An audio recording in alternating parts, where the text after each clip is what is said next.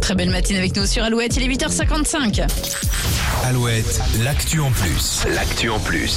Plus de peur que de mal dans l'actu en plus, un conducteur de camion s'est retrouvé soulevé à 10 mètres de haut par une grue. Ouais, cet homme ne fera pas la même erreur deux fois. L'histoire se déroule sur le port de Shanghai en Chine.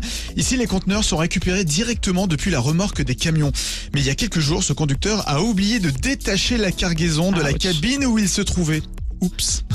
Oups, oupsie. Le grutier ne l'a pas remarqué et la grue finit par être, euh, la grue finit par soulever tout le camion. Et là, c'est parti, sensation un peu comme la fête foraine. Ah, tu m'étonnes. Le chauffeur a tenté d'attirer l'attention au grutier en klaxonnant comme ça plein de fois, mais en vain.